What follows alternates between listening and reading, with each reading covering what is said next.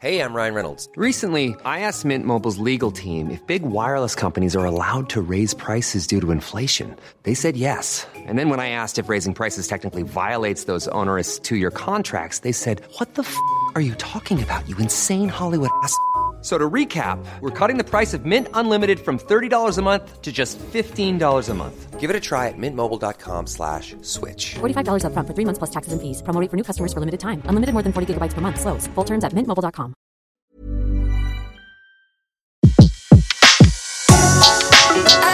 Le meilleur de séances radio est maintenant sur We Love Cinéma. Olivier Barou, bonjour, bienvenue dans Un fauteuil pour deux sur Séance Radio. On est très heureux de vous recevoir. On vous a connu à la radio, en solo, euh, puis en duo avec Cadmerade sur WeFM. Avec ou sans lui, on vous a aussi connu à la télévision, acteur, auteur, animateur, au théâtre, au cinéma, acteur toujours, mais surtout scénariste et réalisateur. Et vous voilà de retour avec le troisième volet de La famille Tuche que vous avez réalisé. On écoute un extrait de la bande-annonce tout de suite. Il s'en est passé des choses en deux ans. Après notre tour des Amériques, on a repris nos bonnes habitudes. Quant à mon Jeff, il est devenu maire. Le TGV, il va enfin s'arrêter. Jeff, regarde, le TGV passera par Bouzol. Mais Tuche, j'ai décidé de me présenter à l'élection présidentielle. Ah, c'est une bonne décision, mon Jeff, mais tu tombes la plus d'abord. Mon TGV Tuche. Et pourquoi? Parce que c'est mon nom. Jeff Tuche, président 7% des voix. Paraît que c'est beaucoup. Ça, c'est énorme, ça veut dire que sur 7 Français, il y en a 100 qui votent pour toi. Le 31 janvier, donc, les Tuches 3 seront en salle de Retour des Amériques. C'est à l'Élysée qu'ils s'attaquent puisque Jeff est élu président de la République. Qu'est-ce qui va encore se passer? Qu'est-ce que vous avez inventé? Qu'est-ce qu'ils vont faire? Ils vont euh, euh, se retrouver euh, par hasard presque, euh, par défaut, élus par défaut, en train de- d'essayer de, diriger la France, ce qui n'est pas une mince affaire pour des gens qui n'y connaissent rien en politique. Et c'est là que euh, le jus de, la- de comédie se trouve pour nous, scénaristes, c'est-à-dire des gens improbables qui vont se retrouvent dans un, dans un, au cœur du pouvoir, et qui vont tenter, avec leurs idées, de changer la France. Est-ce qu'on peut dire qu'il y a euh, euh, quelques candidats euh, de la dernière élection présidentielle française qui vous auraient inspiré si euh, En l'occurrence, non, parce que, euh, en tout cas, nous, on a essayé de rendre des choses probables. Euh, C'est-à-dire que, imaginons que Jacques Cheminade, qui a fait un tout petit score, se retrouve euh, présidentiable et que tous les autres tombent les uns après les autres. Et il aurait pu être président de la République. Donc, on s'est dit que cette situation n'était pas improbable, au même titre que Coluche, lorsqu'il s'est présenté euh, euh, avec 15% de, de, de, de, de sondage, aurait pu devenir président de la République. Donc, euh, c'est un Français, euh, voilà, qui se présente à l'élection par orgueil et qui va se retrouver confronté à la réalité euh, de la politique. Mais tout ça est avant tout un divertissement euh, et un conte, une fable poétique et utopique pour rire et pour se divertir. c'est qui les Tuches? C'est des beaufs, c'est des, des punks, c'est des candides, c'est des idiots finis, c'est l'incarnation du bon sens populaire? C'est qui? Tout sauf ça, tout sauf ça. Pas de bon sens populaire justement. Non, non, ce sont, sont des personnages qu'on a inventés qui sont euh, uniques. Et euh, je crois que ce qui plaît aux spectateurs chez les Tuches, c'est l'aspect familial des choses. Il y a une sorte d'effet miroir qui se perd. Et euh, les gens nous disent tous, on a, euh, on a tous un Tuche dans notre famille, un cousin, un frère, un oncle, une grand-mère.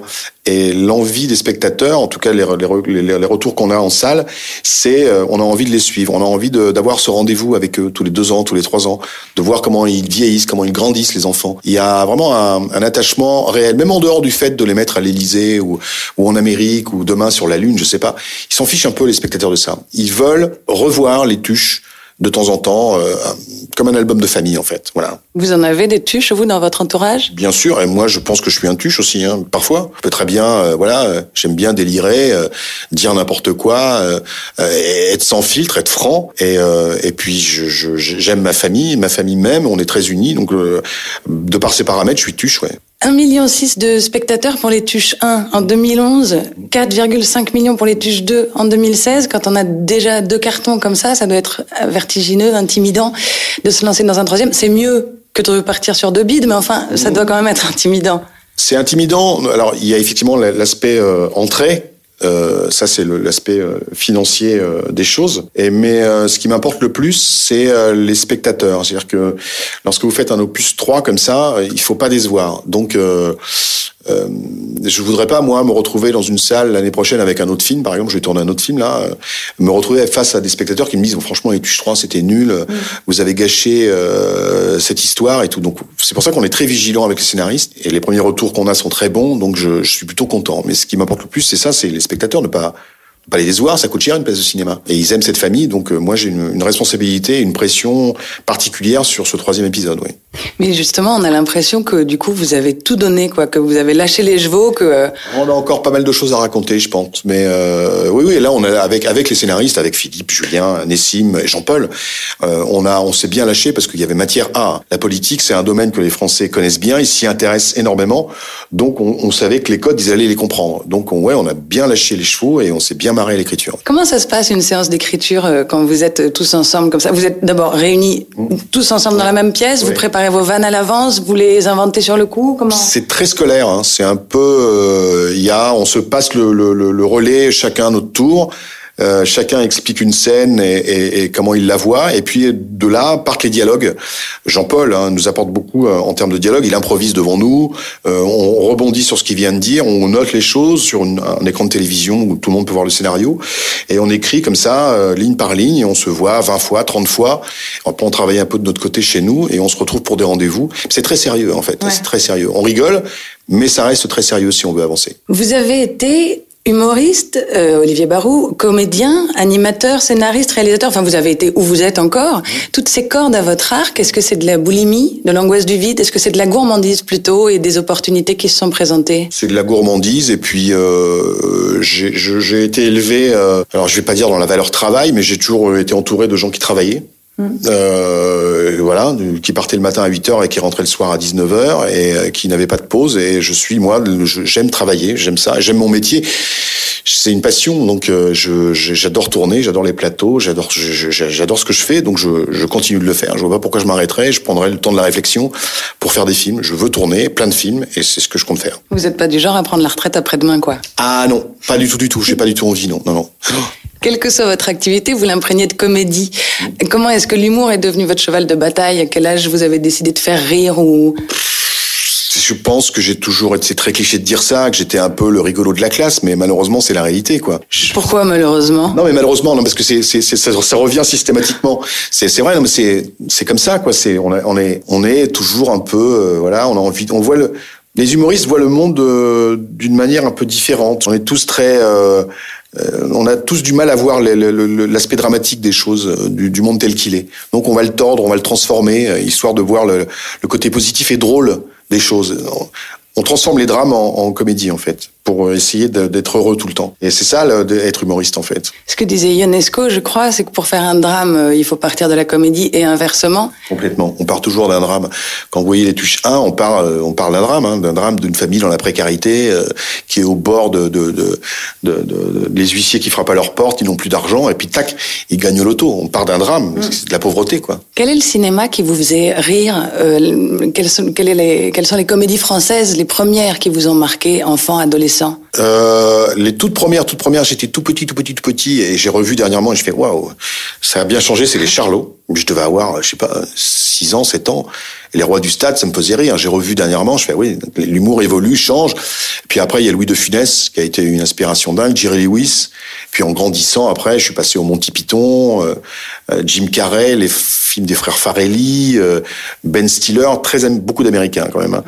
Mais euh, voilà, et De Funès, je pense que ça reste, et Bourville, ça reste les, les, les deux grands maîtres. Euh. Et puis, le grand maître, c'est Charlie Chaplin pour moi. Voilà, le créateur, c'est lui.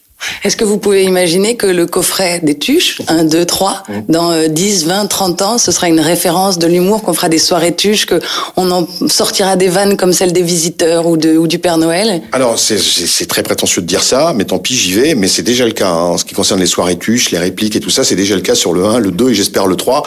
Après, bah oui, si ça peut rentrer euh, dans le patrimoine de la comédie française, moi je serais très content pour tout le monde. Hein. Vous savez, c'est un travail collectif, les tuches, donc euh, ouais, je serais fier de ça, c'est sûr. C'est un c'est un passage important dans ma vie. Maintenant, je vais faire aussi d'autres films.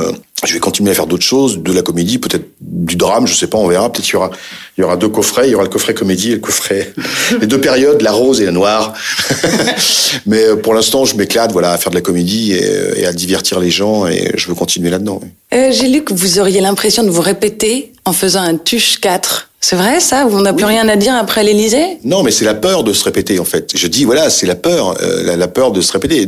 Ce qu'on a dit euh, aux spectateurs en salle, c'est voilà, tant qu'on n'aura pas la super méga bonne idée, on n'ira pas quoi. Ça c'est sûr. J'ai encore dit aux producteurs ce matin, il faut qu'on ait une idée euh, qui déchire.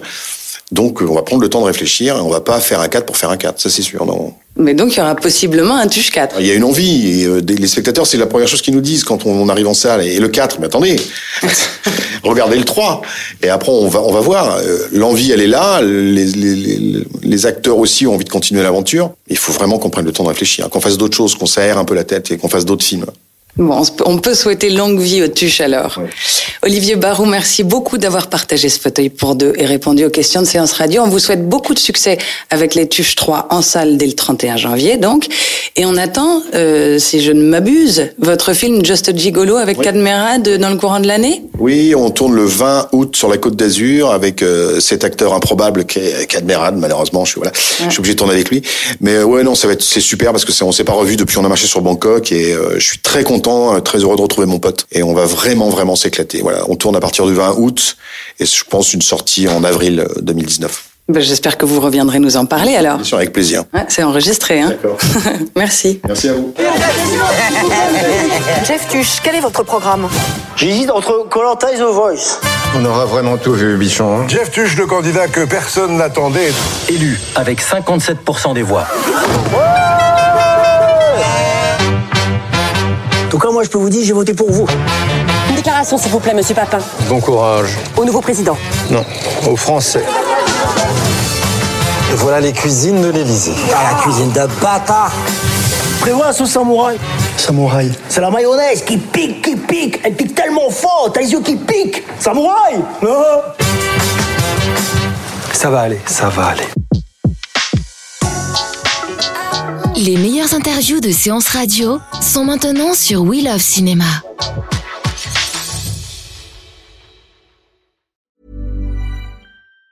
Say hello to a new era of mental health care.